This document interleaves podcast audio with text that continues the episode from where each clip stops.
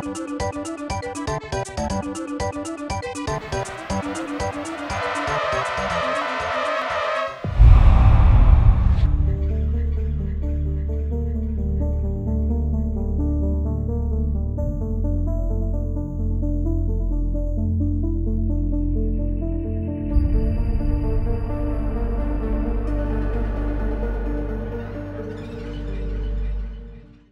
Bonjour à toutes et à tous, je suis Damien Mechery, bienvenue dans Sound Teams, le podcast de Sœur d'édition et Records qui est consacré à la musique de jeux vidéo. Alors c'est un numéro un peu particulier auquel je vous invite aujourd'hui.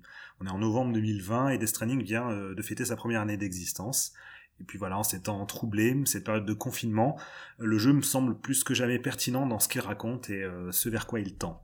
Alors pour rappel, hein, le dernier jeu de Kojima il met en scène un monde dévasté, qui est stérile, dans lequel les gens vivent dans des bunkers et des souterrains dehors, donc des conséquences d'un événement cataclysmique baptisé le Death Stranding, l'au-delà a fusionné avec notre dimension et la mort s'invite partout. Donc on a des précipitations euh, qui accélèrent le temps euh, de ce avec quoi les gouttes d'eau entrent en contact, euh, ça entraîne par exemple un vieillissement prématuré, et puis les âmes des morts surtout au rod à l'extérieur, donc ce sont les échoués, des silhouettes spectrales qui cherchent à gripper les vivants pour les entraîner avec eux. Donc c'est un monde qui est froid, qui est déprimant, et pourtant qui est traversé par un élan de positivité qui est, assez étonnant. Euh, l'objectif du jeu étant de reconnecter l'intégralité des États-Unis, bon c'est évidemment des États-Unis fictifs, hein, en construisant donc un immense réseau.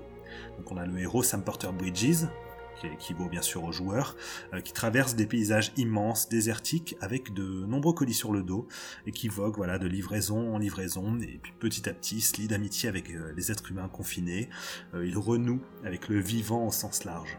Et donc c'est cette dualité entre l'atmosphère générale et le message du jeu qu'on retrouve aussi justement dans la musique. Donc à titre personnel, il faut savoir que Death Stranding, c'est l'un des jeux qui m'a le plus euh, touché, interpellé, euh, surpris, marqué tout simplement de ces dernières années. Et je rêvais en fait de trouver euh, la bonne manière de lui rendre hommage. Et donc c'est pourquoi j'ai décidé, à la manière de Sam, d'entamer un périple pour découvrir et décortiquer l'univers sonore de Death Stranding.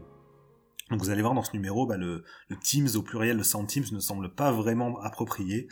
Euh, je me suis dit que pour comprendre au mieux l'atmosphère du jeu, le parcours de Sam et comment tout cela a été traduit en musique, bah, il fallait que je me mette moi-même dans cette condition de, de solitude. Alors rassurez-vous, même si je suis seul, vous pouvez compter sur moi pour vous aiguiller autant que possible dans la bonne direction. En tout cas, je l'espère. Après tout, quelque part, dans ma solitude, le fait de savoir que je m'adresse à vous, ça crée déjà une forme de connexion, hein, un peu de la même manière que, que Sam livre ses colliers à des inconnus. Donc il est seul dans son périple, mais la destination de ce qu'il est en train d'accomplir implique quelqu'un d'autre, donc un contact, hein, même, même indirect. Donc je vais me raccrocher à ça, cette idée euh, de, connexion avec vous, mais aussi avec tout simplement ce que la bande son de Death Stranding me fait ressentir, et me fait ressentir beaucoup de choses. Donc je vous invite voilà, dans, dans cet univers, et je vous invite à imaginer avec moi les, les magnifiques paysages islandais, mais aussi leur lumière euh, blême, presque surnaturelle qu'on retrouve dans le jeu, et à embarquer donc pour ce voyage entre deux mondes.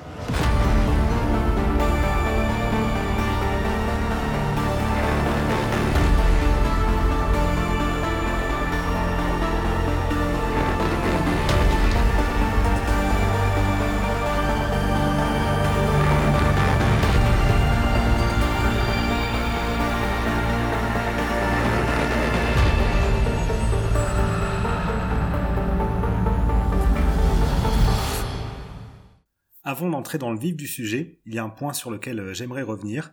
Euh, on en avait déjà un peu parlé dans, l'émission sur Red Dead Redemption, mais voilà, c'est toujours bon à mon sens de, le repréciser. Si par exemple, là, en voyant que ça allait être un numéro sur Death Stranding, vous avez dit ah bah tiens, je vais écouter, euh, je vais écouter la bande originale du jeu. le score, en fait, tel qu'il a été publié, ne correspond pas du tout à l'intégralité des musiques qui ont été écrites pour le jeu. Il faut savoir que voilà, le score, en l'occurrence, donc l'album hein, de, des musiques de Ludwig Forssell, le compositeur du jeu, doit faire dans les 1h15, 1h30 de, de mémoire, euh, alors que pour le jeu, il a dit lui-même, et on y reviendra, il a composé près de 7 heures de musique. Donc c'est quand même quelque chose d'assez important à, saisir, c'est que un album, en fait, surtout quand il s'agit de, de, musique occidentale, euh, qui est pour la, lesquels la musique adaptative en fait s'est pas mal démocratisée ces dernières années, c'est-à-dire donc la musique qui réagit et qui évolue de manière en temps réel en fonction des agissements du joueur et de ce qui se passe à l'écran. Euh, c'est compliqué en fait à partir de là de proposer une bande originale euh, complète, c'est-à-dire euh, comprenant l'intégralité de la musique composée. Déjà d'une part parce que parfois il y a de la musique qui a été écrite ou générée aléatoirement, Et d'autre part, de toute façon, ce sera ennuyeux d'écouter des dizaines et des dizaines de variations de, la même piste. Donc l'idée, voilà, d'avoir un album bien concentré, c'est aussi quelque chose qu'on retrouve d'ailleurs au cinéma, hein, c'est d'avoir un condensé de l'expérience musicale et sonore imaginée pour Death Stranding, en tout cas par son compositeur. Donc voilà, c'était euh, c'était la petite parenthèse de, départ. Euh, et pour en rester à ces questions d'albums, de CD, euh, il faut savoir que justement pour Death Stranding, il existe trois albums différents, en tout cas à l'heure actuelle. Donc si vous voulez vous y repérer un peu, je vais vous expliquer rapidement de, quoi il s'agit. Donc il y a le premier qui s'appelle euh, Songs from the Game, euh, qui comprend en fait, comme son nom l'indique en anglais, toutes les chansons en fait qu'on entend dans le jeu, essentiellement donc celles du groupe américano-islandais donc l'Aurore. il y a aussi du Silent Poets et, et donc voilà, c'est les chansons qui vont être présentes dans cet album et c'est l'album vers lequel la plupart des gens vont se tourner de toute façon parce que les chansons dans l'univers sonore et musical du jeu sont celles qui prennent le plus de place. Euh, c'est-à-dire que c'est celles que les joueurs vont le plus remarquer, puisque forcément c'est celles qui sont le plus mises en avant dans l'expérience, c'est-à-dire dans leur contraste avec les phases de silence, les longues marches, etc.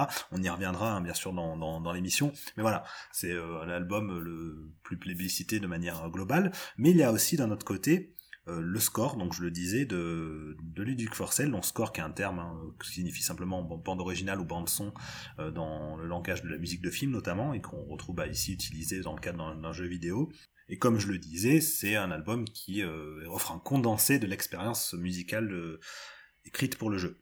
Et dernier album, c'est Death Stranding Timefall, qui lui comprend comme le premier des chansons. Il faut savoir que ces chansons-là, par contre, n'apparaissent pas dans le jeu, euh, à l'exception de celle de Churches, Churches pardon, qui s'appelle Death Stranding justement, qui est présente dans le générique de fin du jeu. Les autres, en fait, sont des musiques qui ont plutôt été utilisées dans des cadres promotionnels, marketing autour du jeu, et simplement qui renvoient cette idée euh, d'émulation artistique autour d'un univers. C'est un une dimension qu'on retrouve pas mal dans la musique de, de film, où il faut savoir que certains albums à, à original soundtrack ne comprennent pas forcément euh, les musiques réellement écrites pour, euh, pour le film, ou en tout cas qu'on entend dans le film, mais des, des chansons qui ont été écrites par des, euh, des, groupes ou des musiciens qui ont été appelés à l'occasion de, de, cet événement et qu'on va pas forcément retrouver dans l'œuvre en question.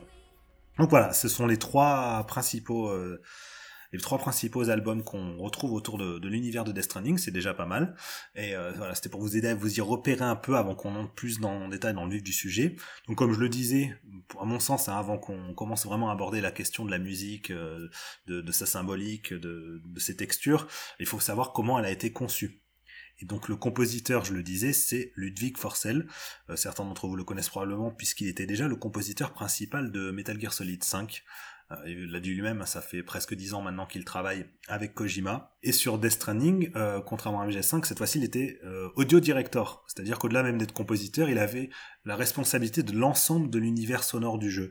ce qui l'a amené, il l'a dit lui-même en interview, à avoir une approche différente en fait dans sa manière d'envisager la musique elle-même, mais aussi la manière dont cette musique-là va répondre à l'ensemble des éléments sonores et musicaux du jeu, à l'ensemble des textures en fait audio du jeu. Donc évidemment, l'impulsion d'origine, elle vient de Hideo Kojima lui-même, euh, qui avait euh, donné pas mal d'indications sur ses envies, sur ce qu'il souhaitait, un univers sonore qui soit à la fois familier et étrange. Euh, et donc il avait, il avait notamment demandé à ce qu'on retrouve, sous une forme ou une autre, hein, la sonorité de, de chaîne, donc d'une personne qui sera enchaînée. bon, évidemment, il y a toute une symbolique intéressante derrière, mais voilà, c'est pour montrer que Kojima avait quand même son mot à dire sur la conception sonore du jeu forcément euh, et, euh, et d'ailleurs le premier point qu'il a eu au niveau de la discussion avec Ludic Forcel ça a été lui donner l'album de euh, la bande originale du film It Follows de David Robert Mitchell donc une bande originale qui a été composée par Disaster Peace qu'on connaît notamment nous joueurs parce qu'il avait écrit la musique du jeu indépendant Fez. Et d'ailleurs Disaster Peace qui a ensuite fait après It Follows la musique de l'autre film hein, de, de David Robert Mitchell donc qui était Under the Silver Lake et voilà, c'est Kojima qui avait donné euh, euh, cette, indication-là à, à, Forcel, non pas pour lui dire de copier cette musique-là, mais parce que c'était, ça correspondait à une approche en fait qui lui semblait pertinente pour ce qu'il avait en tête pour l'univers de, de Death Stranding. il faut savoir que la musique d'It Follows, donc, euh, alors évidemment, elle a été en, partie influencée par les musiques temporaires utilisées par David Robert Mitchell lors du montage, qui étaient en fait des musiques issues des films d'horreur des années euh, des années 80, notamment les films de, de John Carpenter, hein, qui a été une influence énorme sur le film It Follows.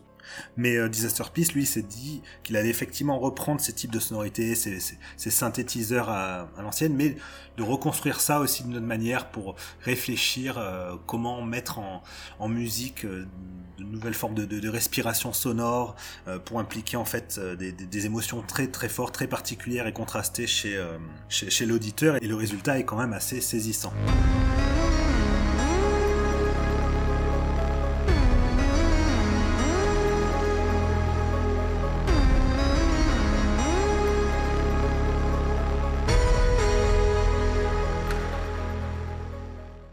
Pour Death Stranding, je le disais tout à l'heure, hein, Forcell a composé environ 7 heures de musique. Euh, il faut savoir, je crois qu'il avait composé 9h, 9h30 au tout départ, et justement, il comptait sur euh, le monteur musical pour l'aider à couper le superflu. Donc euh, il y, a, y, a, aussi cette idée de voilà, on travaille en équipe, on n'est pas seul. On va y revenir. Le travail en équipe a été essentiel sur la musique de, de Death Stranding. Donc sur ces 7 heures de musique, la majorité a été écrite en fait pendant la dernière année de production. Alors quand je dis majorité, ça varie en fonction des interviews de Forcell et je pense de ses souvenirs. Parfois il dit que c'est 75%, parfois 90%. Mais bon voilà, l'idée c'est qu'en fait la dernière année de production, c'était l'écriture à proprement parler. Par contre, les années précédentes, elles ont servi elles aux recherches et à la conceptualisation de l'univers sonore du jeu. Et ça a pris énormément de temps parce qu'en fait c'est un, c'est un univers quand même unique. Hein. On reconnaîtra, ce, jeu de Kojima lui-même est une proposition comme on en voit rarement dans, le jeu vidéo. Et il fallait avoir cette même singularité dans, l'approche musicale. Et pour ça, donc, Forcell a eu besoin de travailler avec quelqu'un d'autre qui l'aiderait en fait à concevoir cet univers sonore. Et il s'agit en l'occurrence de Joel Korelitz, qui a été donc co-compositeur sur le jeu parce qu'on verra, il a écrit quelques musiques additionnelles, mais surtout, il a été euh, ce qu'on appelle en fait un musical score designer. Donc, c'est-à-dire qu'il a aidé, à, il a contribué à la conception du design sonore et donc en gros des textures sonores de la musique du jeu. Alors Corelitz, il est connu parce qu'il avait euh, travaillé notamment sur les bandes originales de Unfinished Swan, mais aussi de, de Gorogoa. Et lui, sa spécialité, c'est pour ça qu'il a été appelé, c'est justement de travailler le son et les textures avant la composition pour lui, c'est deux, pièces d'une même, euh, enfin deux faces pardon d'une même pièce. Euh, je sais qu'il y a beaucoup de compositeurs qui pensent avant tout à l'écriture en particulier, et il y a des compositeurs qui sont plus intéressés par les, les, les textures sonores, et c'est le cas notamment de, de, de Korelitz. Donc il a été contacté par euh, par Sony en 2017 pour euh, justement venir travailler sur Death Stranding, puisque Sony avait déjà travaillé avec lui dans le cadre de The Unfinished Swan.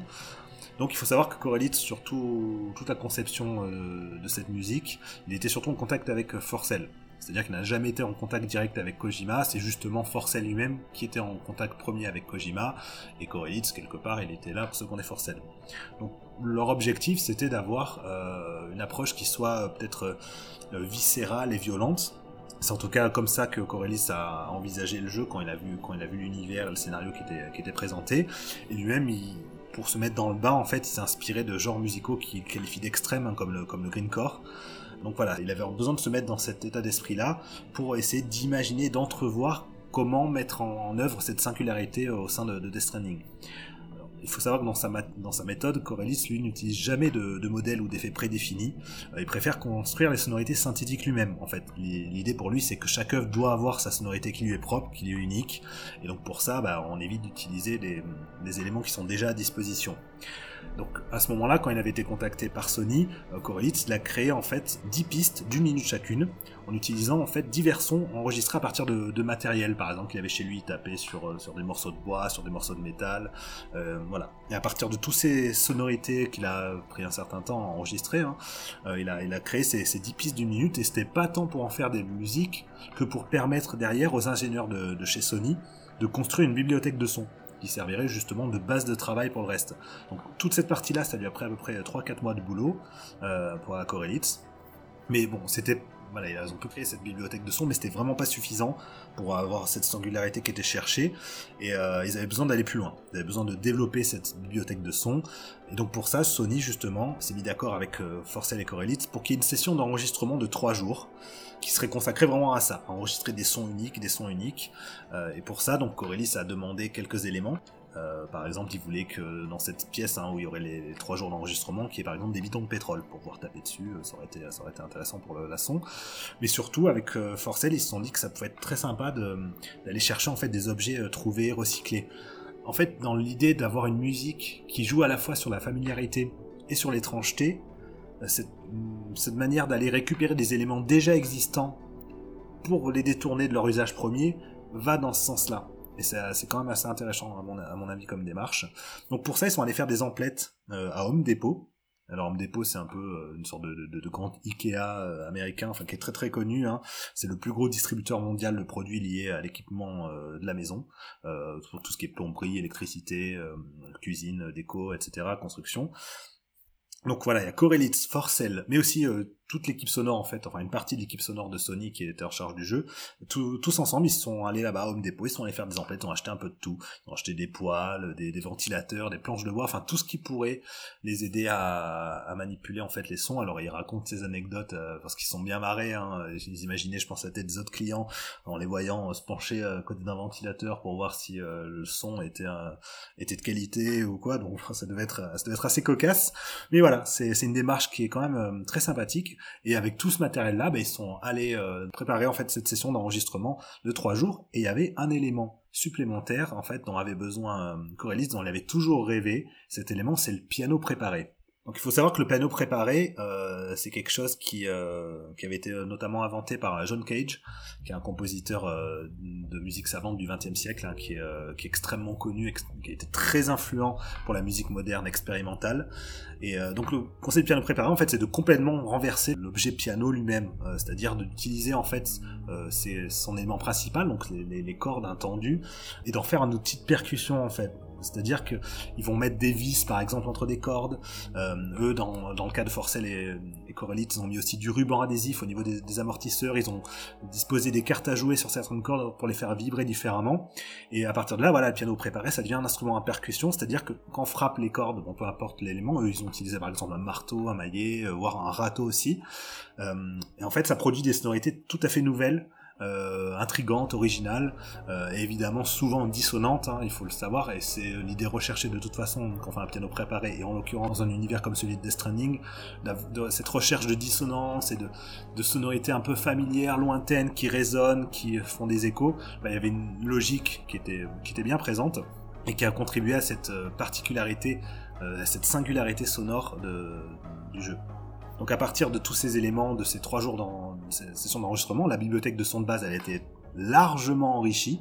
Il faut savoir qu'à la fin, euh, la bibliothèque de son, elle, pesait plus de 20 gigas, ce qui est quand même absolument euh, énorme. Hein. J'imagine même pas le casse-tête que ça devait être pour, euh, pour Forcell quand il devait piocher là-dedans. Heureusement, il avait participé aux sessions d'enregistrement, donc il savait exactement ce qu'il devait rechercher comme son. Mais voilà, ça devait être un très très gros morceau. Donc voilà, Forcell, à partir de là, bah, il a pu écrire sa musique. Et euh, lui-même a été appelé à ce titre à, ensuite à composer des musiques additionnelles. C'était pas prévu à la base. Donc lui, il a eu à composer environ 40 minutes de musique, essentiellement euh, lié aux scènes d'action avec les mules dans le jeu, donc les mules qui sont ces porteurs euh, devenus complètement fous euh, et qui attaquent tous les tous les livreurs en fait qui croisent sur leur sur leur chemin pour leur récupérer leur colis. Et voilà, Forcell avait déjà composé une base de musique d'action pour pour les mules, mais Corellis a largement enrichi ça, sachant que l'idée était justement qu'en cours de jeu, bah, il y ait de plus de variations possibles au niveau de ces, ces séquences là, notamment en fonction des étapes musicales associées. Donc ça, ça lui a pris Corellis à peu près 5 mois de travail de composer ces musiques euh, additionnelles. Euh, sachant que derrière il y avait Forcell qui justement lui aussi était en train de travailler sur euh, toute sa propre musique, toujours dans, le cadre de It Follows qui avait servi de, base en tout cas conceptuelle pour proposé par Kojima, Forcell lui-même il a l'idée, enfin en tout cas l'envie de manipuler la fréquence de vieux synthétiseurs, parce qu'il cherchait quelque chose qui soit à la fois musical et musical, je le cite, pour coller avec cette idée d'un autre monde. Et euh, dernière étape dans la conception euh, musicale du jeu, c'est le côté adaptatif. Euh, la musique adaptative, c'est celle qui va évoluer en temps réel en fonction des événements qui se déroulent sous les yeux du joueur, en fonction des actions même du joueur. Et en fait, par là, l'idée de personnaliser l'expérience, c'est-à-dire que les compositeurs, quand ils utilisent cette méthode-là, ils veulent que chaque joueur ait une, une, ligne sonore en fait et musicale qui corresponde en fait sa personnalité de joueur quelque part, à ce qu'il est en train de lui-même vivre, pour que ce soit très spécifique à, sa propre partie et que quelque part finalement aucun joueur n'ait vécu la même partie d'un point de vue d'un point de vue sonore et musical pour ça, pour aller un peu plus loin dans cette question de musique adaptative, il y a souvent besoin de générer de la musique aléatoirement.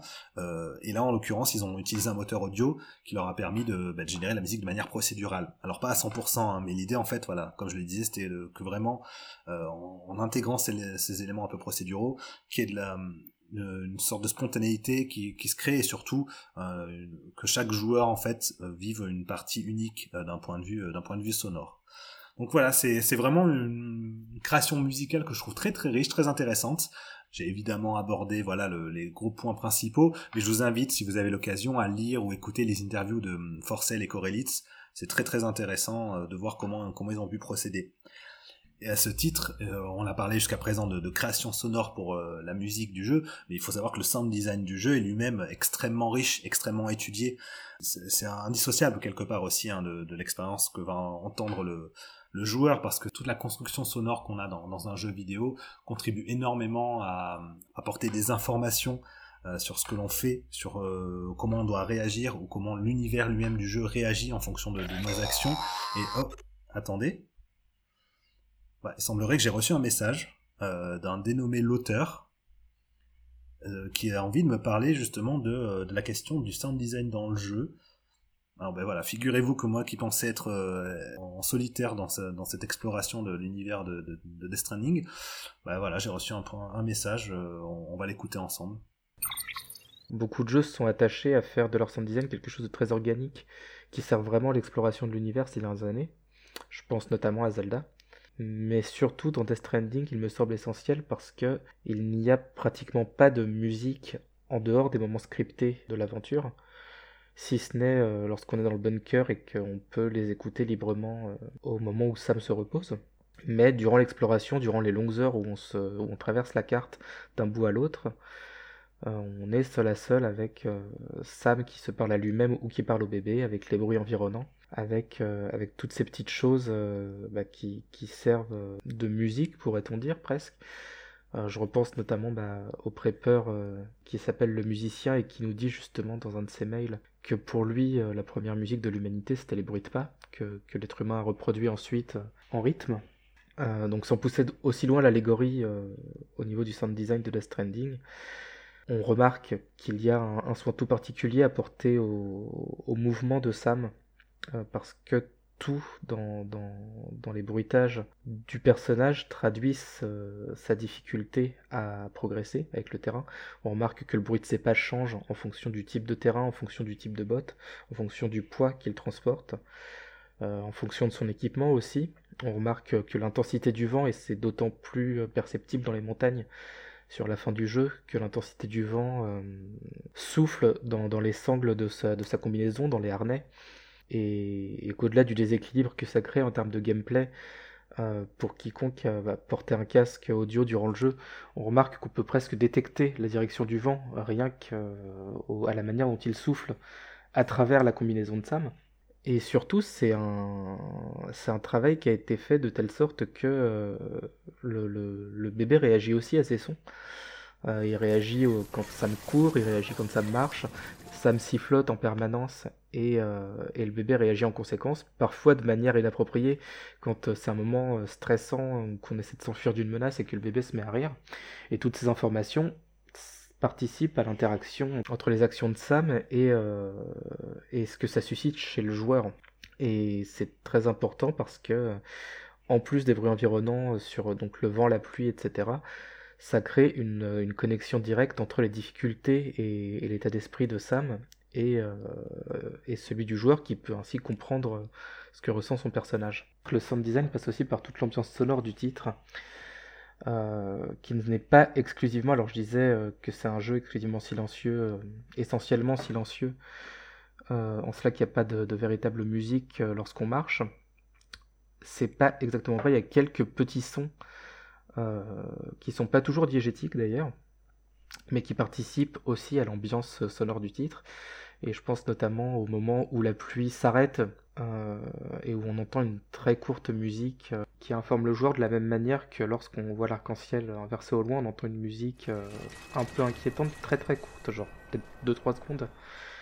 On, ne perçoit pas d'ailleurs euh, qu'elle est euh, pas diégétique euh, immédiatement, mais, mais au final, elle sert aussi à informer le joueur sans pour autant briser la continuité de l'exploration, la continuité organique des sons du jeu. Je pense également à tous ces sons qu'on entend lorsqu'on se connecte à un relais chiral et qu'on entend les bruits de klaxon au loin, les bruits de conversation, les bruits de la circulation du passé, qui illustrent le monde d'avant la Death Stranding et qui rappelle aux joueurs que le passé euh, qu'ils cherchent à reconstruire d'une certaine manière n'est jamais très loin de lui. Je pense également à, toutes les communications codec qui sont illustrées par les sonneries très courtes des intervenants qui permettent d'identifier par leur musique les, personnages qui nous appellent quasi immédiatement.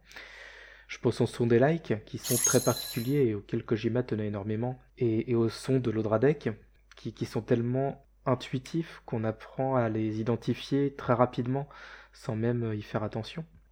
Et surtout, je pense à toutes les fois où les sons qui parviennent aux joueurs sont des sons qui viennent d'autres joueurs. Je pense notamment à quand Sam euh, appelle dans le lointain et qu'on lui répond que on lui répond ou non selon si un autre joueur se trouve euh, à cet endroit-là et que la voix est plus ou moins audible selon la distance à laquelle le joueur euh, se trouve ou se trouvait. Je pense aussi aux, structures que l'on construit et qui euh, servent véritablement de pont avec les joueurs, dans le sens où on peut customiser les, structures par des musiques, euh, qui sont les seules fois de fait du jeu où l'on peut euh, entendre des musiques de manière non scriptée en dehors des bunkers. Et c'est très important parce que ce sont des musiques euh, qui sont souvent sélectionnées par les joueurs, même si certaines sont mises par défaut, c'est globalement des structures qui appartiennent aux joueurs, qui ont des musiques qui sont sélectionnées par les joueurs.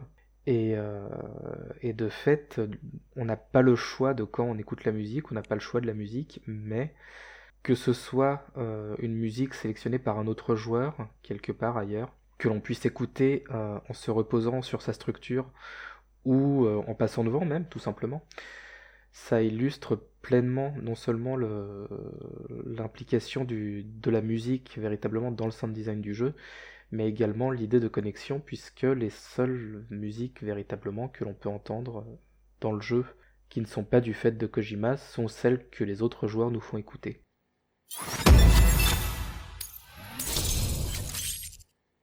je remercie grandement cet auteur pour, ce message inspirant et qui détaille avec beaucoup de, beaucoup de pertinence en fait le monde sonore et le sound design euh, global de, de Death Stranding. Je pense que j'aurais pas dit mieux, donc euh, ça me fait plaisir de voir que finalement je suis pas si seul que ça à explorer cet univers euh, sonore. Je ne m'y attendais pas, c'est une belle surprise. et puis de toute façon, je pense que ça conclut ainsi aussi de belle manière cette première partie consacrée à la conception de, de la musique et du son de, de Death Stranding. quelque part, on peut dire qu'on a déjà commencé à, à reconnecter euh, la toile qui constitue euh, l'univers musical et sonore du jeu.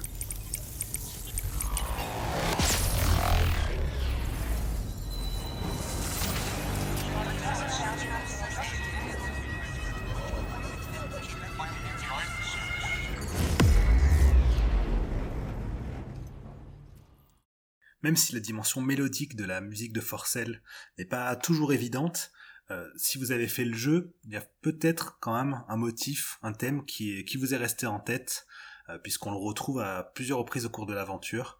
Laissez-moi vous le mimer à la bouche. Vous le savez, c'est mon petit plaisir.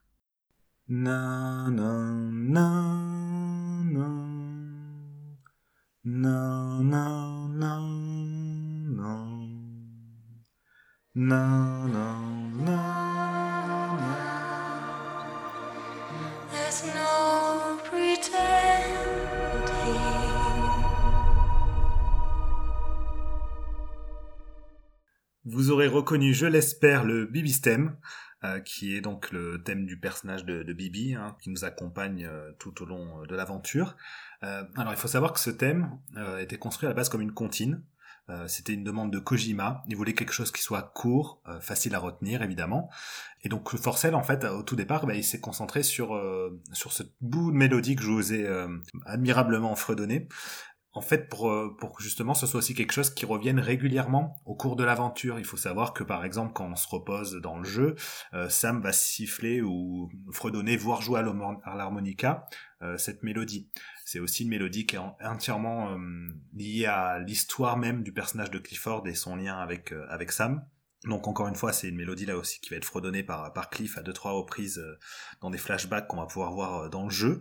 Donc voilà, il fallait que cette mélodie soit euh, soit facile à retenir et que cette dynamique propre à une comptine. Alors par contre, la version complète de la musique, donc qui est la chanson qu'on entend dans la dernière mission du jeu, elle n'est arrivée en fait que tardivement. C'est-à-dire qu'au départ, donc, il avait ce bout de mélodie euh, que Forcell avait écrit, et en vérité, il a dû enregistrer au fil de, des années, hein, au fil de, des mois de production, en tout cas, sur euh, la musique du, jeu. Il a dû enregistrer le morceau en plusieurs fois, avec en ajoutant des éléments, en retravaillant les sons, euh, en travaillant le mixage. il faut savoir que même le chant lui-même donc par Jenny Plant, euh, mais aussi euh, en accompagnement en chœur, en tout cas par Ludwig Forcell lui-même. Euh, le chant n'a été enregistré qu'en tout dernier. Et il y a eu un très très long travail de mixage sur, sur ce morceau. Donc voilà, le BB Stem, c'est quand même l'une des, musiques les plus emblématiques du jeu, avec cette, voilà, cette petite mélodie qui, qui revient de manière régulière au, au long de l'aventure. mais malgré tout, même si euh, d'un point de vue de joueur, bien souvent c'est surtout ce thème-là qu'on va retenir, en dehors évidemment euh, des chansons euh, de l'Aurore ou alors de Silent Poets, il y a malgré tout un thème principal récurrent dans, dans Death Stranding, une musique principale donc qui est en fait constituée de simplement d'un arpège de six notes. Alors un arpège, en fait, il faut savoir que c'est tout simplement un accord qui est joué, où les notes sont jouées en fait successivement et non d'un seul coup. Le principe d'un accord, c'est justement on joue toutes les notes en même temps. L'arpège, c'est on joue les notes de l'accord de manière euh, bah, successive. Et là, c'est en l'occurrence un arpège, vous avez pu l'écouter en tout début d'émission, euh, qui en fait euh, est répété en ostinato. Donc l'ostinato, c'est effectivement une répétition d'un même motif encore et encore. Et ce sont donc ces six notes-là qu'on réentend à plusieurs reprises au, cours, au cours du jeu. Donc vous avez par exemple bah, ce passage-là.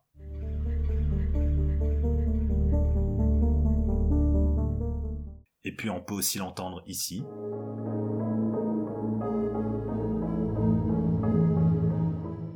Ou encore ici.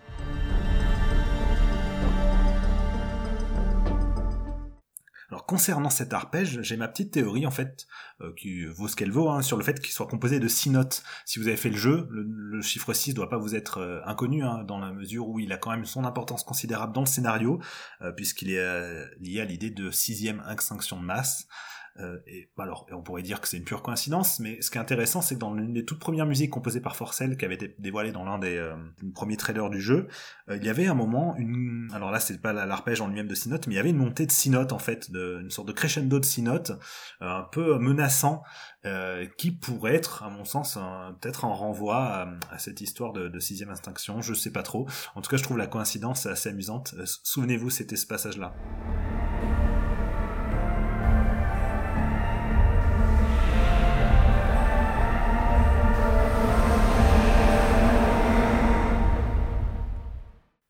Donc voilà, on a ce, thème principal qui va structurer un peu euh, la ligne euh, mélodique euh, du, jeu, mais il y a d'autres motifs hein, plus ou moins récurrents. On va on va en revenir sur certains par, la suite.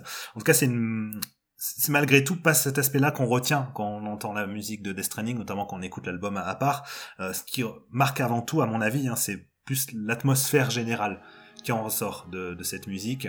Euh, il faut savoir que voilà, on en a beaucoup parlé tout à l'heure euh, quand j'évoquais euh, la, manière de procéder de, de et de Corelitz. C'est vraiment créer des, textures assez inédites, originales, percutantes et en fait les mélanger c'est plus là-dessus en fait que ça va se, jouer sur ces multiples couches de musique ces multiples couches de sonorité de timbres qui qui ensemble en fait créent une atmosphère un peu inquiétante en même temps envoûtante lancinante vraiment presque magique aussi par moments. Et je trouve ça assez subtil parce que contrairement à nombre de de bandes originales qui jouent beaucoup sur le sound design et l'ambiance, mais qui finalement s'avèrent assez euh, peu intéressantes à l'écoute pure, en dehors, je veux dire, de, l'œuvre hein, pour laquelle elle est concernée. Dans le cas de Death Stranding, je trouve que justement, il y a, y a ce, cachet supplémentaire qui est apporté notamment aussi par, euh, bah, par évidemment l'ajout de, véritables instruments au milieu de tout ça. C'est-à-dire qu'on avait effectivement les sonorités synthétiques euh, qui renvoient donc à une esthétique type synthwave, donc les musiques inspirées de, la musique de techno ou électronique pardon des années 80 et notamment des films d'horreur. Mais pas seulement. Euh, c'est-à-dire qu'il y a plusieurs couches. Il y a aussi des, sonorités beaucoup plus modernes. Il y a tous les tous les timbres particuliers créés grâce au travail sur le piano préparé, euh, sur les, les, percussions hein, et sur euh, euh, enfin tous les éléments qu'a apporté Corelli tout simplement. Mais au-delà de ça, il y a aussi voilà tout un toute une écriture que je trouve assez fine et subtile sur par exemple les cordes. donc ça va être les, les violons, les pianos. Ça me rappelle parfois ce que peut faire par exemple un Max Richter ou voir un James Newton Howard quand, dans les moments les plus mélodiques. Enfin c'est assez des influences assez fortes.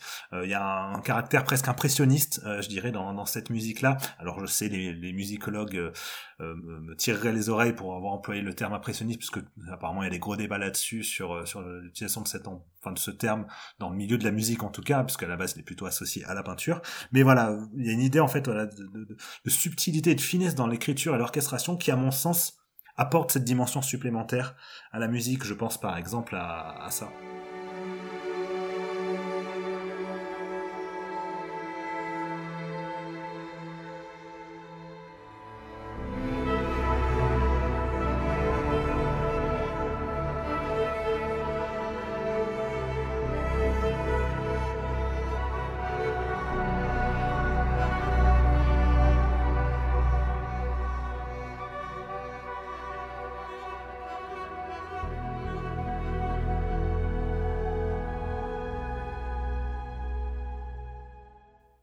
Quelque part ça m'évoque aussi le travail d'Austin Wintory sur euh, sur Johnny par exemple. Je trouve je retrouve la même euh, intelligence et la même finesse dans, l'orchestration dans l'écriture.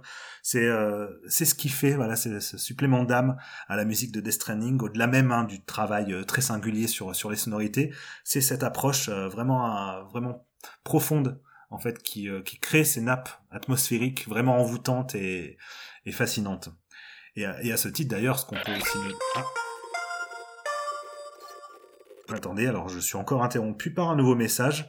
Décidément, euh, mon immersion en solitaire euh, est, euh, est pas complète, mais comme on l'a pu en entendre tout à l'heure avec l'intervention de l'auteur, je trouve que les apports extérieurs peuvent être pertinents. Là, en l'occurrence, c'est un, dénommé le journaliste qui veut nous parler de, résonance et d'écho. On l'écoute ce qui est intéressant, je trouve, euh, dans, le, dans la musique de Death Stranding, c'est euh, tout un système de, comment dire, de résonance, en fait. C'est-à-dire que dans le, le type d'environnement où on se trouve, donc euh, c'est une sorte de vision fantasmée des, des États-Unis, mais ça ressemble beaucoup quand même à, à l'Islande. Il y a cette espèce de grande plaine décharnée, c'est des, des plaines très rocailleuses où naturellement on a ce côté écho qui se développe au moindre bruit. Et je trouve que le, la musique se sert beaucoup de cet effet-là et euh, qui renvoie donc notamment donc à, à l'univers en fait dans lequel se déroule le jeu, mais surtout en fait qui crée une connexion et une résonance pour le coup entre euh, euh, le monde des humains et le monde des morts. Donc les, les, deux sont liés, donc il y a même ce système de, de lien qui, qui unit les deux, comme des cordes qu'on pourrait faire vibrer également. Mais je pense vraiment que c'est un, ça montre la communication enfin, de ces deux mondes, il y a beaucoup beaucoup de morceaux dans, le jeu qui utilisent euh, ce genre de, de, sonorité. Alors les notes de synthé, c'est quelque chose que Forcell avait déjà utilisé pas mal dans, dans MGS5, euh, mais qui là collait beaucoup plus euh, ben, à la thématique années 80 avec le tout ce que ça impliquait en termes de musique. Là, c'est beaucoup plus, enfin, j'ai l'impression sur la volonté de signifier comment marche le monde et comment les personnages peuvent ressentir voilà ce, ces, ces connexions là et euh, ça me rappelle aussi pas mal le, le système du bol euh, chantant tibétain, qui est euh, ben, tout simplement ben, un bol effectivement en métal, sur lequel en fait on, on, passe une espèce de petite tige, et ça crée un son très particulier qui dure longtemps, qui est entêtant, et qui permet justement de se concentrer.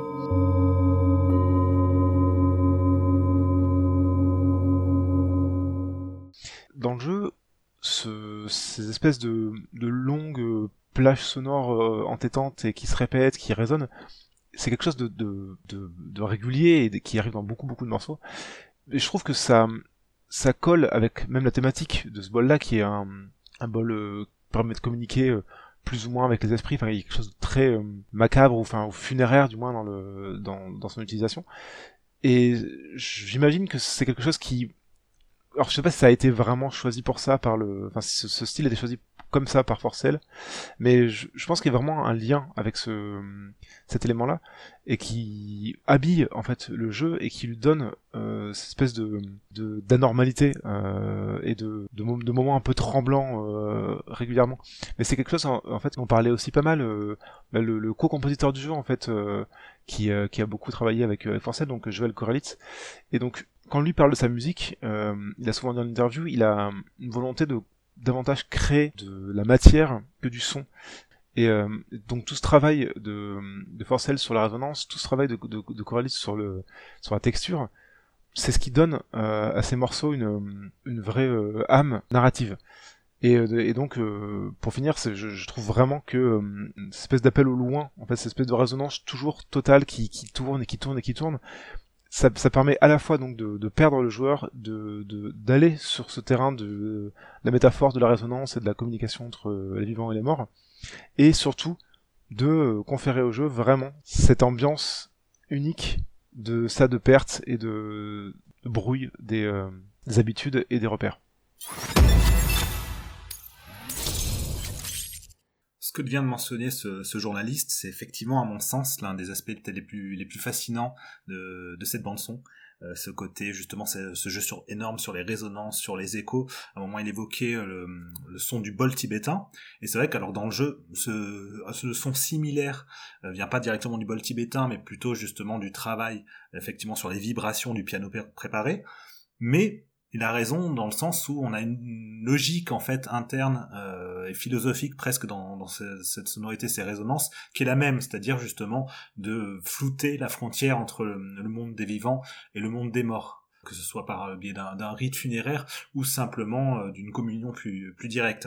Et on retrouve ce, genre d'aspect euh, sonore et ce genre de timbre à diverses reprises dans la bande son. C'est par exemple le cas ici.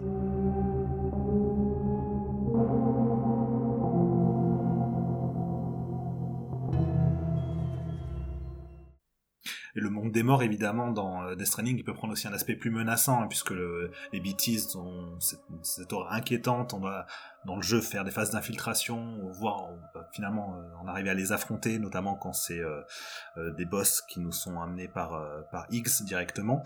Et à ce niveau-là, bah, quand la musique bascule dans ces éléments plus horrifiques, où la est plus prégnante, la musique elle-même, son style, son approche change un peu.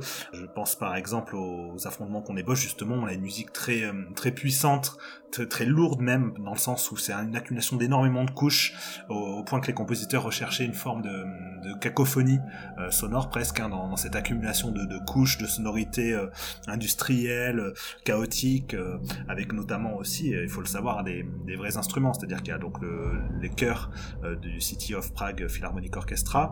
Euh, il y a un ensemble de, cordes, enfin euh, l'instrument orchestral l'ensemble orchestral pardon qui est celui du Nashville Scoring Orchestra euh, à savoir que les orchestrations je les évoquais tout à l'heure hein, mais là le travail vraiment d'orchestration c'est-à-dire prendre le travail la musique de Forcel et la rendre adaptée un jeu pour orchestre.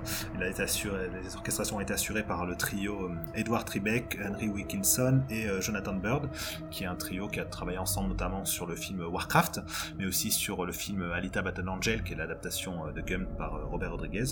Donc voilà, on a, un vrai travail en fait d'enregistrement de son. C'est pour ça aussi que je parlais tout à l'heure de l'importance considérable de ces éléments acoustiques supplémentaires par rapport simplement aux sonorités synthétiques. Et on a ce mélange là. Et dans les, dans les affrontements contre les boss, justement, ça prend des proportions euh, quasi apocalyptiques.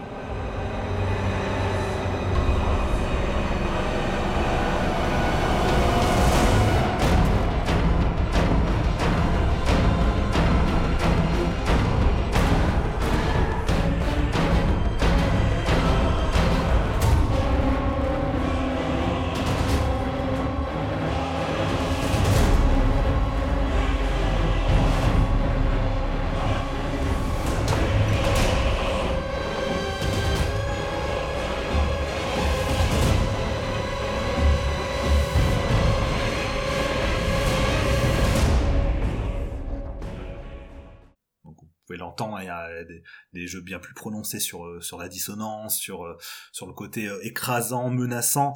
à titre personnel, je suis un peu déçu d'utilisation des chœurs que je trouve assez basiques. Hein, finalement, on n'a pas de, de, grande originalité là-dedans, mais ce qui est important, c'est plus l'effet produit justement pendant les phases d'action, pendant ces séquences-là, où on a une ampleur qui qui s'accentue au fil de, de l'aventure. Alors je sais que de nombreuses personnes n'ont pas apprécié ces séquences de fusillade parce qu'elles semblaient en désaccord avec le propos du jeu, mais justement elles ont, elles ont aussi cette présence-là pour une raison, pour à mon sens en tout cas faire une dernière transition entre les anciennes formes de, jeu euh, basées donc sur euh, sur la, le bâton et euh, la nouvelle amenée par Kojima qui est basée plutôt sur la corde. Bon pour cette symbolique là, vous pouvez vous intéresser aux analyses qui ont été faites du jeu, voir à quelque chose d'autre dont je parlerai à la fin de l'émission si vous restez jusqu'au bout. Mais bref, donc voilà, il y, a, tout ce travail en fait encore une fois qui est bah, très très intéressant et en contraste ce que j'aime bien c'est que les affrontements qu'ont les humains, notamment les mules, jouent beaucoup plus la carte des sonorités justement synthétiques en tout cas, il y a beaucoup de travail euh, où la, musique a été altérée et euh, cette, dimension de folie, euh, cette perte d'humanité, elle est, elle est retranscrite complètement dans cette idée d'avoir un ensemble, en tout cas globalement synthétique pour pour ces séquences-là. Je pense notamment à ces musiques.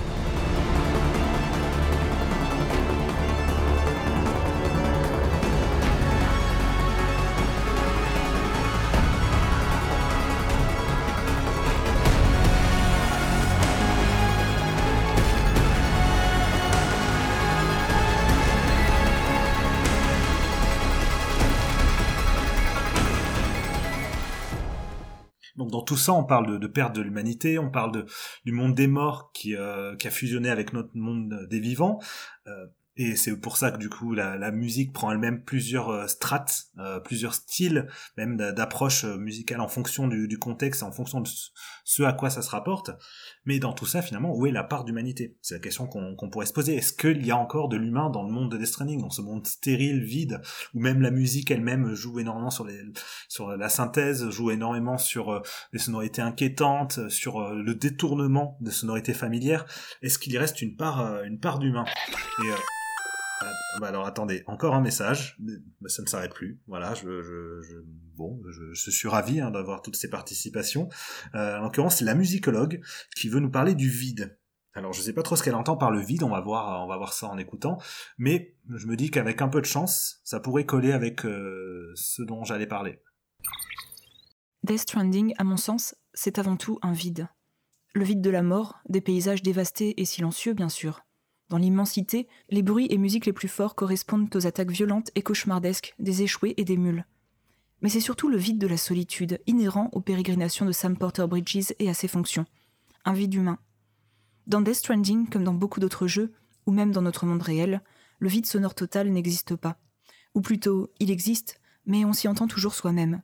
Enfermé dans une chambre anéchoïque, cette pièce très bien isolée et absorbant tout écho, on perçoit le murmure intérieur de nos organes, à commencer par les battements de notre propre cœur. Cette expérience, bien que très personnelle, de se retrouver face au rien, face à soi-même en définitive, est aussi extrêmement angoissante. Il est estimé qu'on ne peut rester trop longtemps dans cette chambre anéchoïque, sous peine de souffrir de perte de repères, voire d'hallucinations. Alors comment exprimer le vide sonore et musical sans rendre fou? Le procédé le plus répandu et l'usage de la réverbe et de l'écho. Faites une petite expérience. Videz votre salle de bain de toutes ses serviettes et peignoirs un jour de lessive et faites couler de l'eau. Ou écoutez votre voix résonner sur les murs vides d'un appartement que vous quittez et dont on a vidé les meubles. La différence est impressionnante, intimidante, presque irréelle. Death Stranding résonne de solitude dans ses choix musicaux. Par exemple, tous les sons du thème de Fragile rebondissent sur des parois invisibles. Les percussions semblent venir de très loin, le son des fréquences les plus graves a un arrondi qui semble venir des profondeurs de la Terre. Cet écho se ressent aussi d'une certaine façon dans la longueur infinie et la stabilité synthétique, atemporelle de certaines notes.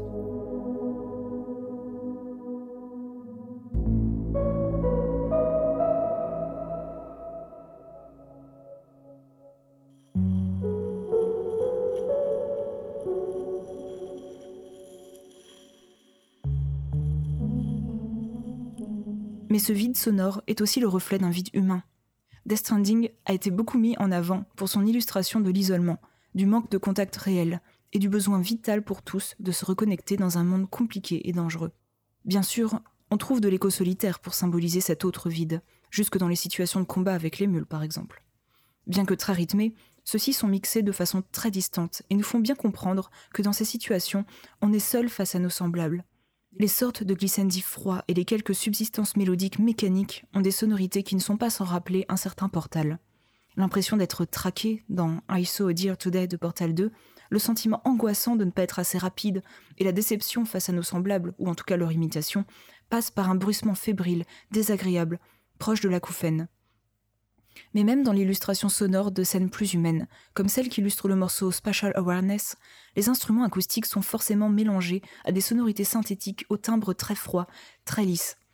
Les quelques voix qu'on entend dans les chansons, en plus de se perdre dans le lointain et d'être souvent mises en retrait, sont la plupart du temps retouchées, déshumanisées. Cette façon d'employer la voix n'est pas anodine. Elle se retrouve très régulièrement au fil du jeu. Quoi de plus humain, après tout, que la vibration des cordes vocales dans tout ce qu'elle a d'imparfait et d'émotionnel? Quoi de moins humain, au contraire, dans l'imaginaire collectif, que tous les petits bruits de mécanismes, de robots et d'ordinateurs?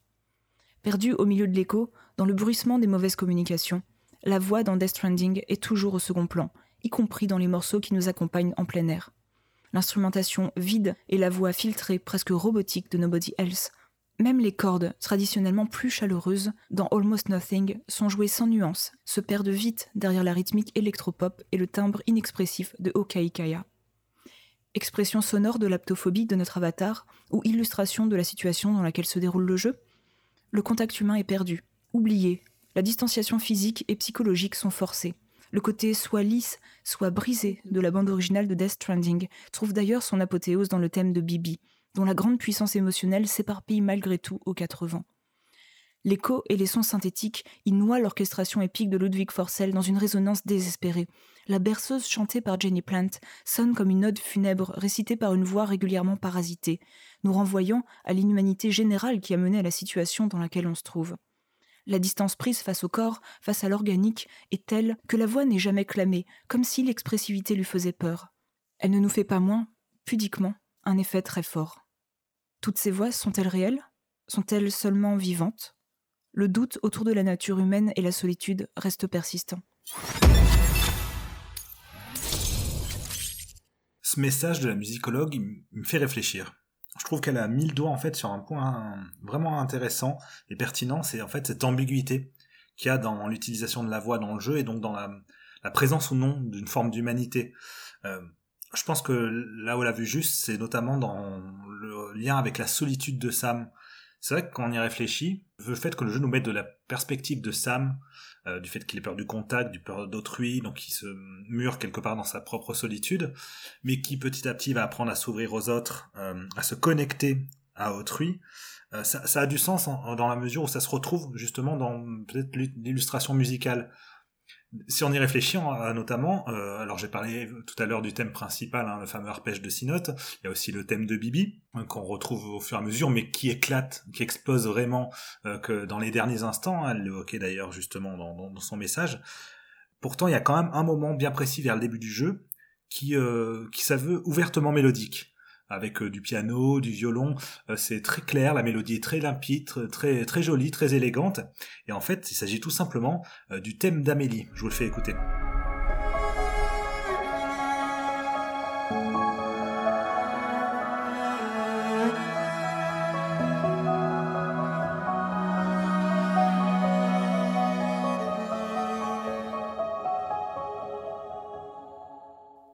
Ce thème-là, ce motif, euh, il est euh, vraiment associé à Amélie. Il revient à plusieurs reprises au cours de l'aventure, généralement quand elle apparaît, euh, quand elle se confie à Sam, quand ils se retrouvent un peu tous les deux dans leur cocon, ou parce que ce qu'elle représente vis-à-vis de Sam est extrêmement important pour lui.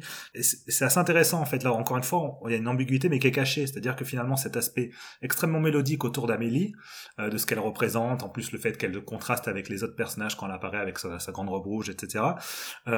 c'est pertinent dans la mesure où c'est vraiment vu par le prisme de Sam. C'est-à-dire que pour lui, c'est ce qu'elle représente, alors qu'en dehors de ça, ce qu'elle est réellement par rapport à, l'histoire du jeu et donc la fameuse sixième instinction, euh, ça, crée en fait une ambivalence et une ambiguïté autour du personnage même. Euh, ce qu'elle représente vis-à-vis de Sam n'est pas ce qu'elle est réellement, tout simplement. Et euh, je trouve que ça, va bien dans le sens de, l'approche émotionnelle de la musique du jeu aussi. C'est-à-dire qu'effectivement, l'émotion, elle est, liée au parcours de Sam. Et plus on va avancer dans l'histoire, plus les éléments proprement émotionnels de la musique vont s'articuler autour de l'évolution même du scénario et de la psyché de Sam vis-à-vis de son rapport à autrui. on évoquait tout à l'heure donc le, justement le special awareness qui, est accompagne une des scènes de fin du jeu où Sam se retrouve à, prendre dans ses bras euh, Deadman, euh, qui a un geste très fort, très symbolique. C'est quelque chose qui est un peu traduit par la musique aussi. Euh, la musicologue, elle évoquait justement que les mouvements de chaleur, enfin, les éléments acoustiques de la musique étaient toujours accompagnés malgré tout d'instruments synthétiques, mais finalement, le sens même de ces éléments synthétiques a pris une nouvelle valeur, une nouvelle tournure avec l'évolution de la musique. Et ce qui paraissait finalement le plus humain au départ, peut-être pas le plus humain euh, à la fin. Donc notamment les éléments synthétiques, qui étaient aussi les éléments les plus déshumanisés. Peut-être qu'ils prennent une autre couleur, une autre coloration justement dans leur timbre, mais dans ce qu'ils signifient en fait par rapport au personnage et par rapport à l'histoire. Et je trouve que c'est vachement intéressant. Ça, ça va dans le sens en tout cas de la, la richesse quelque part de cette bande originale, euh, de la manière dont elle a été pensée, conçue et réfléchie. Hein. C'est là où on sent qu'il y a vraiment eu plusieurs mois, plusieurs années de travail derrière, parce qu'il y a toute une, une richesse symbolique qui s'articule autour de ce que le jeu lui-même veut, veut nous faire vivre et ressentir. Et la musicologue évoquait le travail sur la voix, et c'est vrai qu'à plusieurs reprises, là aussi, le, la voix, donc un élément organique par, essence, euh, a une fonction et une valeur qui va être différente en fonction des situations. Euh, on va avoir une voix qui va paraître plus ou moins euh, chaleureuse, comme ici par exemple.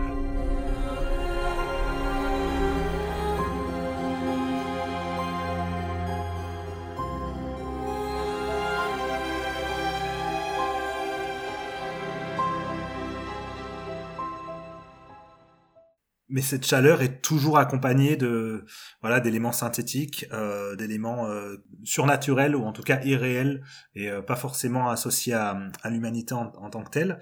Euh, dans le même dans le même titre justement, il y a les affrontements qu'on les bêtises. On avait écouté un extrait tout à l'heure, mais par exemple pour le combat, un des combats de fin, euh, il y a cette cette puissance dans dans la dans le cœur qui est encore une fois apocalyptique et qui n'est non pas dans la traduction de quelque chose d'inhumain, mais quelque chose qui justement transcende un peu le, le simple statut de, l'humanité.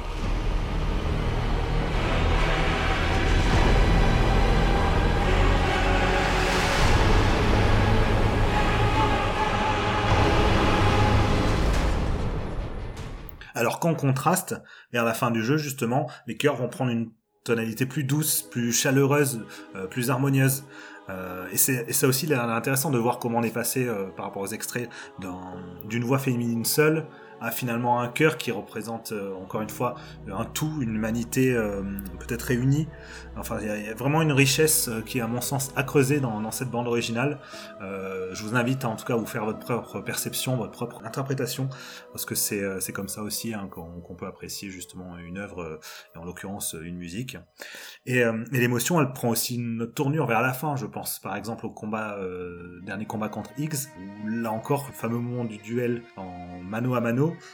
et accompagné purement de cordes, euh, avec d'ailleurs une reprise hein, du, de l'arpège hein, de Sinote, justement. Mais on est dans un moment purement émotionnel et euh, là aussi chargé de nuances euh, si on pense à tout le contexte de cet affrontement, ce qui représente à la fois par rapport au personnage de X, par rapport au personnage de Sam, mais aussi par rapport au contexte même du jeu et à la carrière de, de Kojima, et donc le, lien même qu'il y a avec les affrontements enfin, dans les Metal Gear Solid. il y a vraiment toute une richesse qui, qui s'est créée autour de, de, tout ça, et je trouve que la musique contribue énormément à apporter ces nombreuses nuances et ces, et ces éléments symboliques très très forts ce sont en tout cas tous ces aspects que j'admire, notamment dans le travail de Forcell, euh, le travail de Koelitz, et euh, toute la, cohérence quelque part de, ce qu'ils ont essayé d'amener en matière de timbre, de mélodie, de motifs, de l'alliance entre synthèse et organique, entre humain et euh, inhumain, entre vivant et mort. C'est euh, une richesse. Et au-delà de ça, on n'a même pas encore abordé finalement l'un des aspects les, plus euh, évidents et marquants de, la bande son, puisqu'il s'agit des, des chansons. En tout cas, je remercie énormément euh, le journaliste et la musicologue qui m'ont aidé encore une fois à tisser ce réseau de réflexion et de connexion autour de la bande son de, de Death Stranding.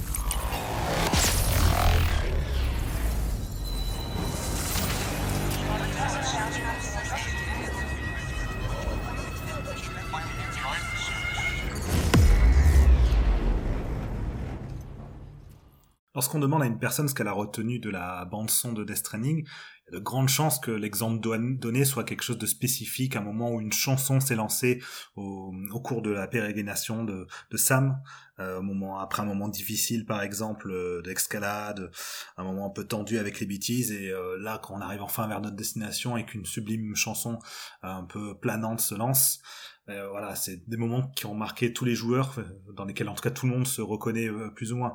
Donc ça va au-delà de ce dont on a parlé jusqu'à présent, c'est-à-dire justement le travail de Forcell et Koritz, qui est lui aussi riche et passionnant soit-il, reste quand même en retrait dans la mesure où il est réservé dans la grande majorité des cas aux musiques des, des cutscenes, des scènes cinématiques, ou évidemment aux séquences un peu plus action avec les bêtises, avec les mules, etc. Et donc ces chansons, la manière dont elles sont intégrées, sont absolument marquantes. Mais la première chose qui m'a frappé, pour ma part, euh, ça a été de voir apparaître euh, dans un coin de l'écran, euh, et quand même de manière assez prononcée, euh, le nom du groupe et le nom de la chanson en train d'être joué au moment où celle-ci apparaît.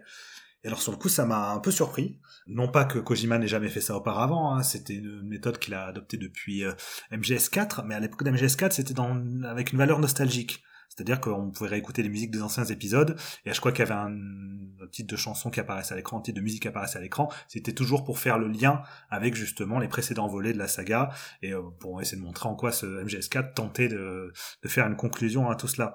Alors que là, dans Death Stranding, ce sont des chansons de groupes préexistants, et euh, il n'y a aucune valeur diégétique en fait à l'idée de mettre euh, à l'écran le nom de la chanson a aucun, intérêt par rapport à l'univers du jeu, c'est-à-dire qu'on n'a pas besoin de ça pour euh, pour mieux comprendre l'univers ou autre. Au contraire, justement, ça aurait tendance plutôt à nous sortir du cadre de, immersif, du cadre du jeu, parce qu'on se retrouve à, être happé par euh, le réel.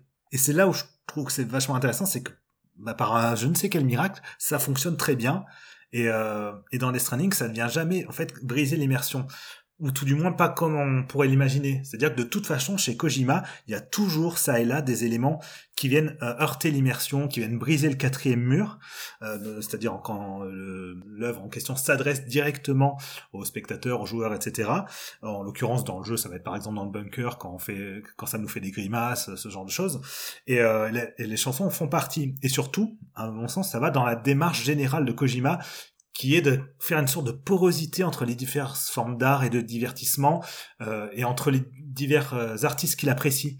Euh, C'est-à-dire que dans le jeu, ben justement, on a déjà euh, Nicolas Winding le réalisateur, ainsi que Guillermo del Toro, qui ont tous les deux un, un rôle. Alors c'est pas eux-mêmes qui ont joué leur personnage, dans le sens où ils n'ont pas fait la voix ni la capture de mouvement, mais ils ont prêté leur corps en fait à ces personnages-là. Et ce sont en fait des, des réalisateurs que Kojima estime beaucoup, avec lesquels il, a, il aime discuter, travailler, etc.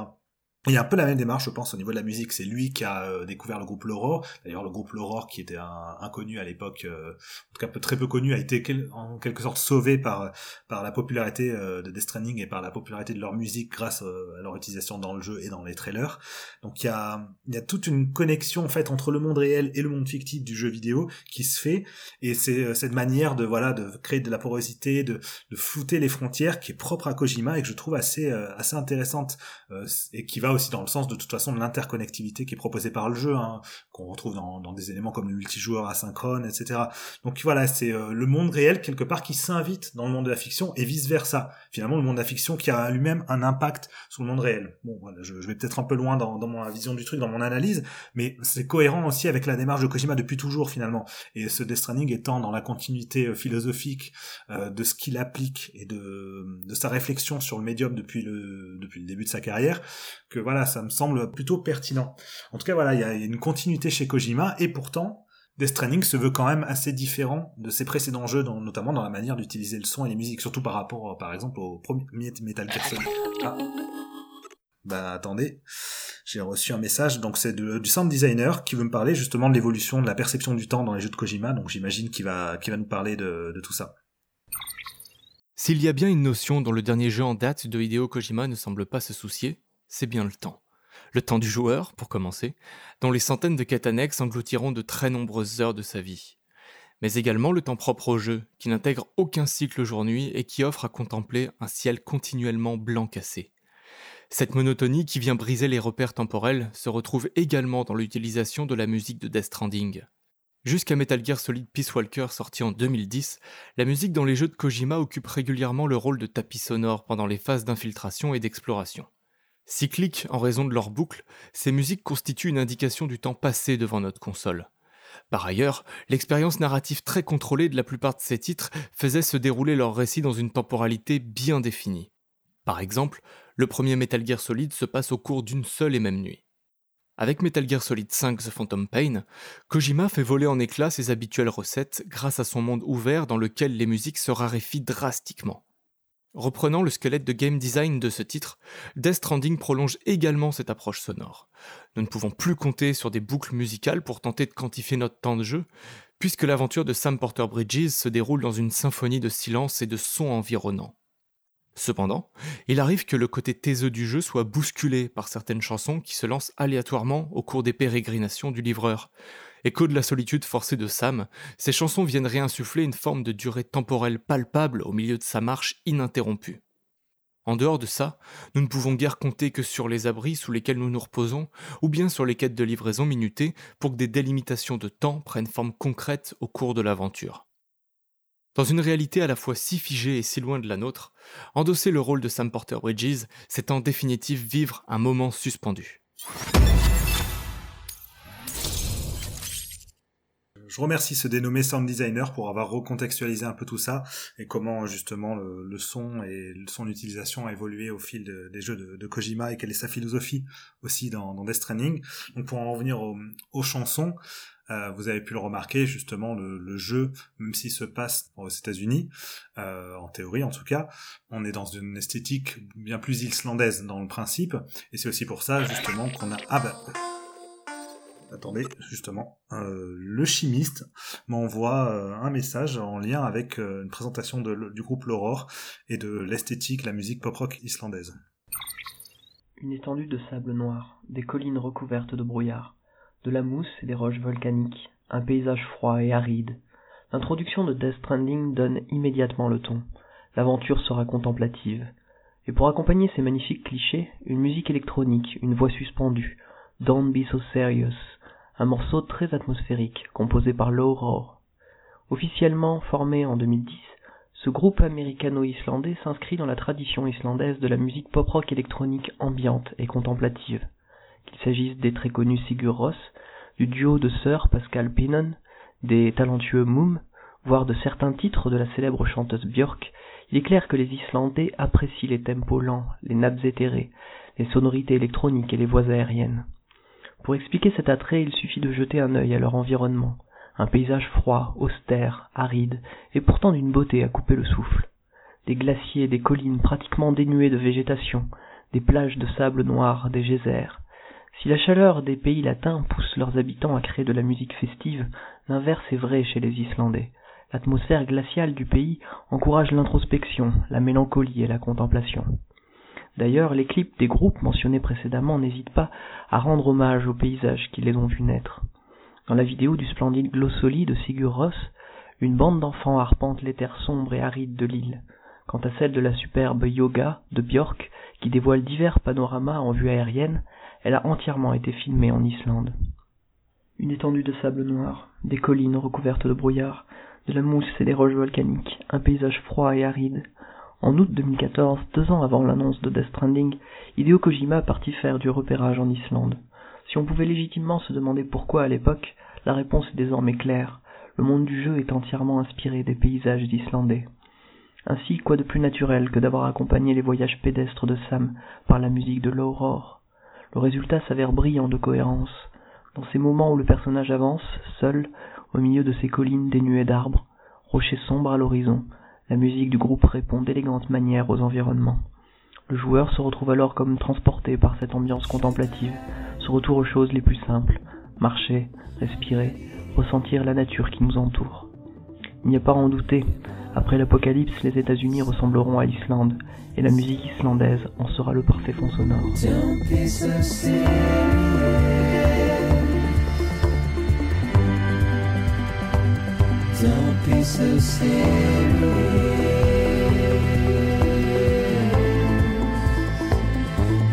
be so serious.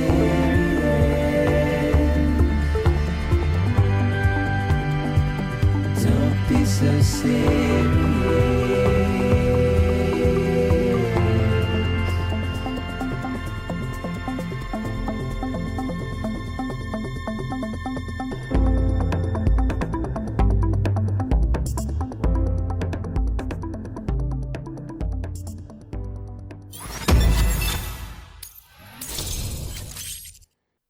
J'aurais probablement dû le préciser avant, mais dans son intitulé du message, le chimiste euh, précisait qu'il avait enregistré le sien à partir d'une boîte à gants, donc euh, qui est euh, un lieu spécial pour les dans un laboratoire, hein, qui est un peu sous vide, ce qui explique pourquoi il avait un son si étouffé.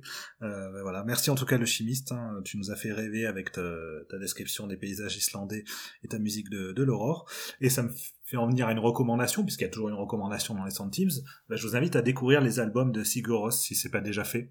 Euh, voilà, dans le genre musique post-rock islandaise. Elle est vraiment euh, fascinante et très très belle. Donc euh, vous pouvez vous y jeter les yeux fermés ou les oreilles fermées en l'occurrence, surtout si vous avez apprécié le travail de l'Aurore sur sur le jeu. Alors on parlait de l'Aurore, mais il y a aussi un autre groupe qui a son importance dans les musiques de dans les chansons du jeu. Alors au tout début de l'émission, j'avais parlé de Churches, un groupe de dream pop dont la chanson Death Stranding se trouve dans le générique de fin, mais il y a aussi le groupe Silent Poets. Alors je parle de groupe, mais en fait c'est depuis la fin des années 90 un projet solo de Michiharu euh, Shimoda, mais qui travaille effectivement en featuring avec d'autres d'autres artistes au fil euh, des albums. Et, euh, Silent Poets, c'est pareil, il y a une vraie mélancolie, une langueur qui prend au trip dans, dans leurs chansons. Il y en a que deux qui sont utilisés dans, dans Death Stranding, si mes souvenirs sont bons, notamment Isolum for the Feeling, qui était utilisé déjà dans un des trailers du jeu et qui est hum, utilisé à un moment bien précis vers la fin du en gros premier acte de, de Death Stranding, un moment qui a marqué énormément de joueurs puisqu'il fait suite à, une ascension extrêmement difficile d'une montagne hein, où on est entouré de, dizaines de bêtises. donc voilà, leur musique est aussi très très très belle et euh, je trouve que quand ah, euh, finalement il y a un dénommé l'éditeur qui veut justement aborder le sujet des euh, chansons comme vecteur d'énergie et d'émotion c'est tout à fait le sujet que je voulais aborder. Euh, sacrée coïncidence. trêve de plaisanterie, on va l'écouter. Sachant que lui aussi nous demande de le pardonner pour la qualité du son, parce qu'apparemment il était euh, en haut d'une montagne, ça captait pas très bien, je ne sais pas quoi. J'imagine qu'il a dû vouloir aller voir l'alpiniste de Death Stranding, je ne sais pas trop. On écoute. Quand je repense à Death Stranding, ça m'évoque quelque chose d'éprouvant, quelque chose de beau, de marquant. C'est un jeu pour lequel il faut vraiment s'investir, psychologiquement, émotionnellement, parfois presque physiquement. Hideo Kojima et ses équipes, avec Death Stranding, nous poussent dans nos retranchements, plus que dans n'importe quel Metal Gear. Souvent, à l'instar de Sam, j'étais à bout de souffle, littéralement. J'étais fatigué, les membres engourdis, autant que mon avatar. Bon, il faut dire que le jeu, je l'ai fait en moins d'une semaine, mais ça explique pas tout. C'est toujours à ces moments-là, très précisément, alors qu'on vient de gravir une montagne, de traverser des cimes enneigées, ou de traverser ces terres en train de dépérir, qu'une musique se fait entendre. Ces morceaux, souvent chantés, du groupe L'Aurore ou Silent Poets, sont magnifiques. Ils sonnent parfaitement en accord avec les paysages, ils collent toujours très bien à l'ambiance triste et mélancolique du jeu. Ils sont donc un ressort émotionnel puissant, qui surligne avec brio les scènes les plus poignantes de l'aventure. Mais pour moi, ces chansons, c'était plutôt un vecteur d'énergie. C'était comme une dose d'adrénaline, un shoot de force inoculé directement par les oreilles. Bon, c'est pas top comme image, mais vous avez capté l'idée. Quand Sam Porter, et donc moi, étions crevés, alors qu'il ne restait qu'un col à gravir avant de terminer la mission, eh bien ces chansons, c'est elles qui me donnaient la vague de force nécessaire. Alors oui, j'avais qu'un stick à pousser en tant que joueur. Mais Death Stranding articule tellement son gameplay autour de l'effort, de la physique, la physique dans tous les sens du terme, la physique du moteur, la condition physique de l'avatar, que le rapport au corps et à son besoin d'énergie est central. La minutie avec laquelle ces morceaux interviennent est brillante. Elle tape juste systématiquement. Et même si le jeu est plutôt ouvert dans son approche du gameplay, son rapport à la musique, et notamment ses morceaux chantés, sont eux très scriptés. On a tous vécu ces moments musicaux aux mêmes endroits, avec la même intensité. Kojima nous y a habilement, sans qu'on s'en rende compte. Ces morceaux chantés dans Death Stranding, c'est l'eau que Sam n'a pas besoin de boire pour vivre. Ils alimentent l'expérience de jeu par l'émotion qu'ils y insufflent, et remplissent notre barre de vie quand on approche de l'épuisement. Un épuisement spirituel et physique.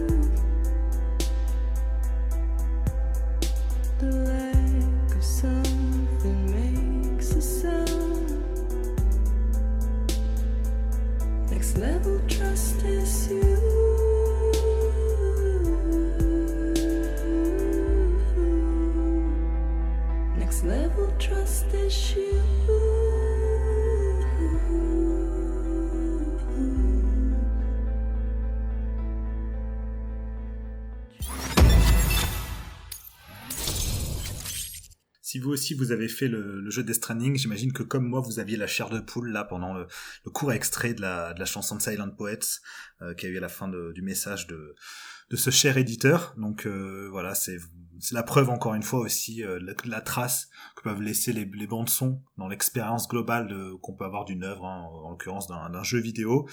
Et, et, en y réfléchissant, je me rends compte que là, j'ai quand même reçu six messages de, de six personnes différentes euh, pour euh, pour aborder la question de la musique dans Death Stranding. Finalement, moi qui comptais en faire une exploration solitaire, je crois qu'il y a peut-être jamais eu autant de, de participants. Ah, attendez, j'ai encore un message de, de l'éditeur qui a a priori pas fini le sien. Euh, on va voir ce qu'il veut nous dire. Les morceaux chantés de Death Stranding sont pour moi comme des rations de vie. Vous savez les rations de vie de Metal Gear, là, celles qui font tu tu tu tu tu tu tu voilà. Ah, merci monsieur euh, l'éditeur pour euh, pour ce grand moment de bruitage à la bouche. Je pense que là la rubrique a atteint son acmé. On n'aurait jamais pu faire mieux euh, justement dans au cours de la vraie rubrique. bref, je disais donc juste avant que que j'étais touché par le fait de, de me rendre compte que j'avais eu quand même finalement énormément d'intervenants dans, dans, cette émission, contrairement à, à ce que je m'étais planifié à la base. Et oula,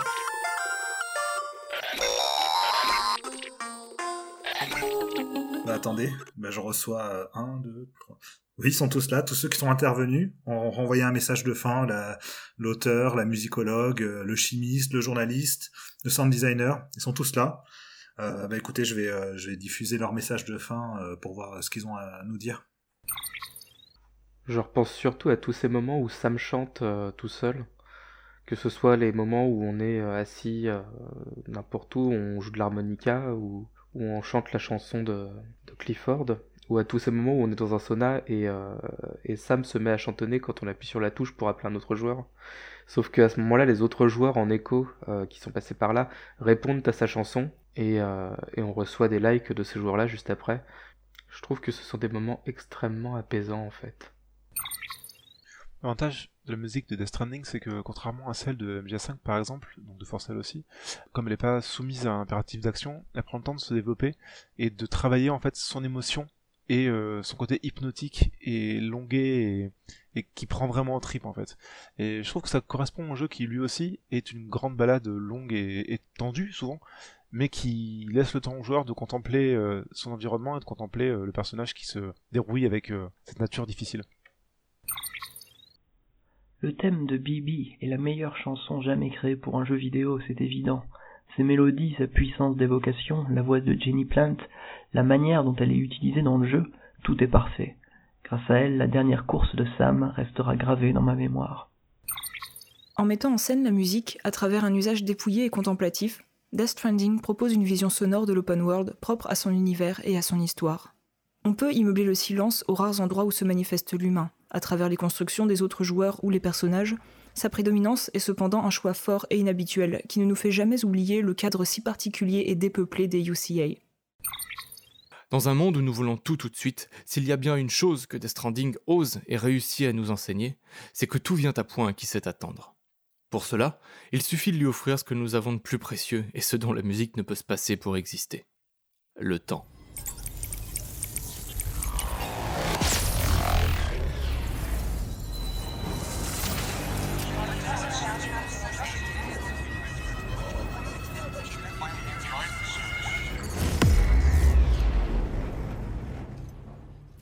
Ça y est, je pense qu'on vient de finir de reconnecter cette fameuse toile dont je, parlais au début, euh, qui, est la toile en fait de la bande originale, de la bande sonore au sens large de l'univers de Death Stranding, euh, grâce à toutes ces personnes. Voilà, je pensais y arriver euh, en solitaire, et finalement, c'est grâce à l'apport d'autrui, grâce à ces points de vue diversifiés, grâce à ces analyses auxquelles je n'aurais pas forcément pensé, qu'on arrive à, avoir cette vue d'ensemble peut-être plus claire de, de ce que représente l'univers de Death Stranding.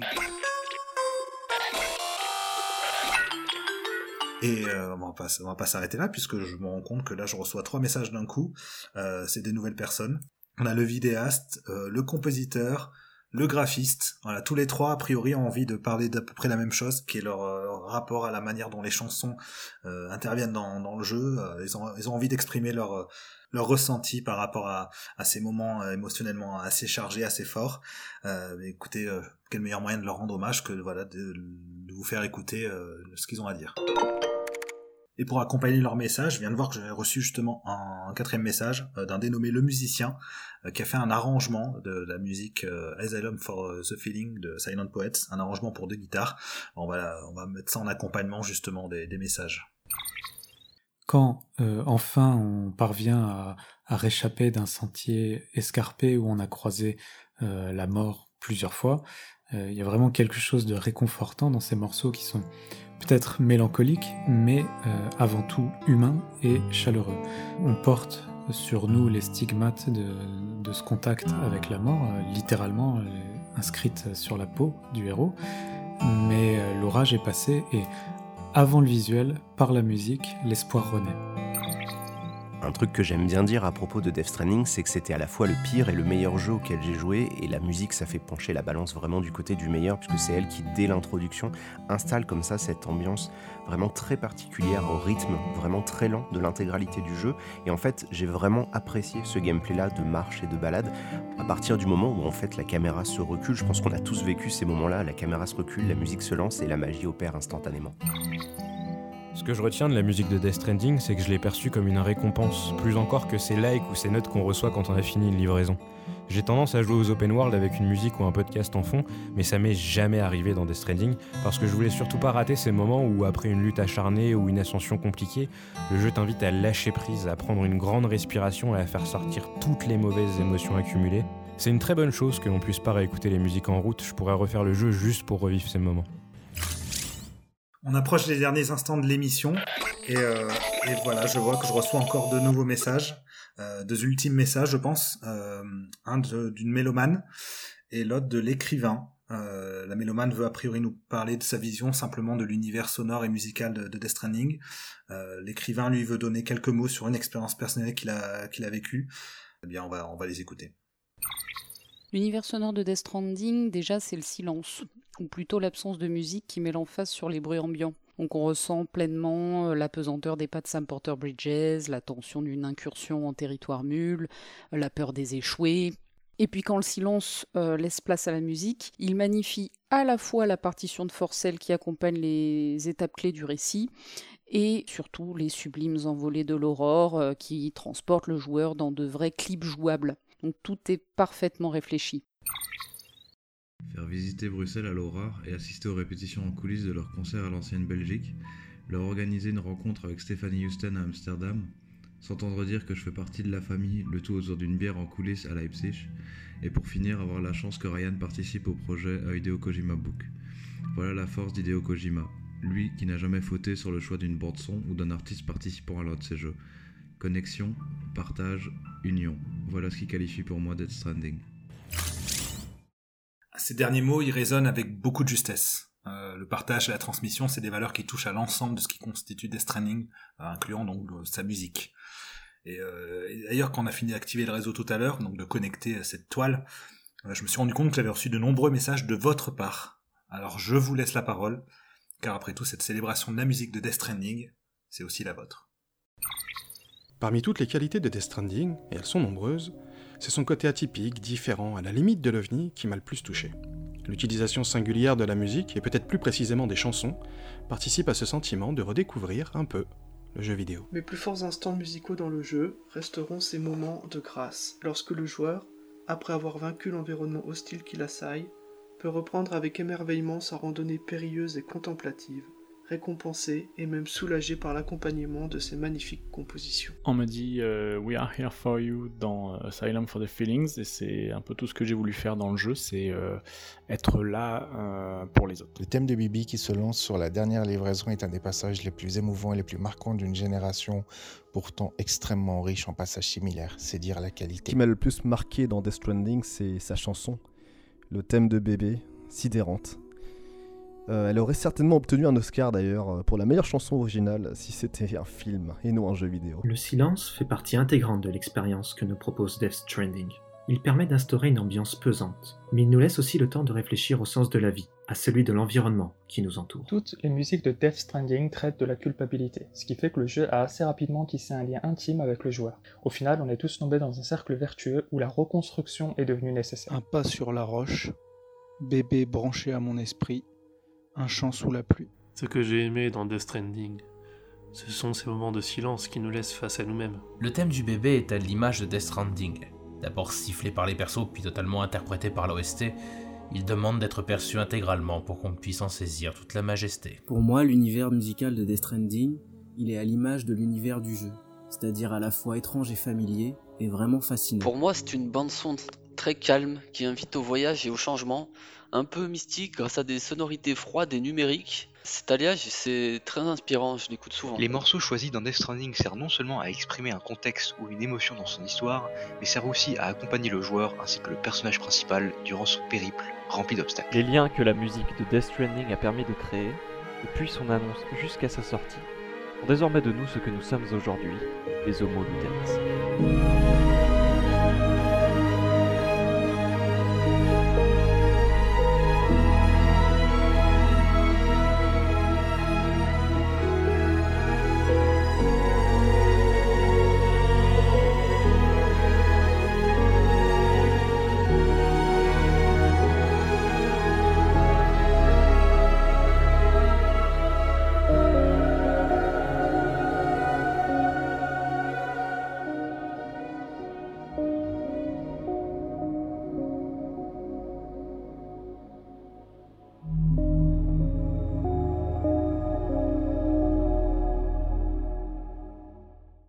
Cette émission consacrée à la musique de Death Stranding touche à sa fin.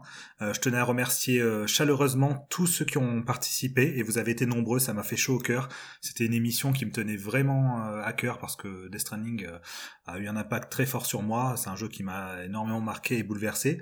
Et voilà, je tenais à lui rendre hommage avec cette émission. J'espère avoir réussi partiellement. En tout cas, si c'est le cas, c'est c'est grâce à votre aide. Euh, à tous ceux qui sont, qui sont intervenus dans cette émission.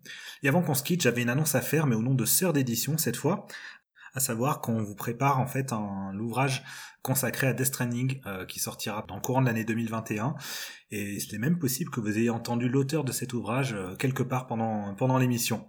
Euh, bon, on va se quitter euh, comme d'habitude avec ces Sound Teams en musique, avec une chanson euh, complète cette fois. Et ça va être, vous l'aurez deviné, le Baby Stem, puisque forcément on est revenu là-dessus à plusieurs reprises au cours de l'émission. Vous avez pu le remarquer vous-même, vous avez été nombreux à avoir été marqués par, par cette chanson.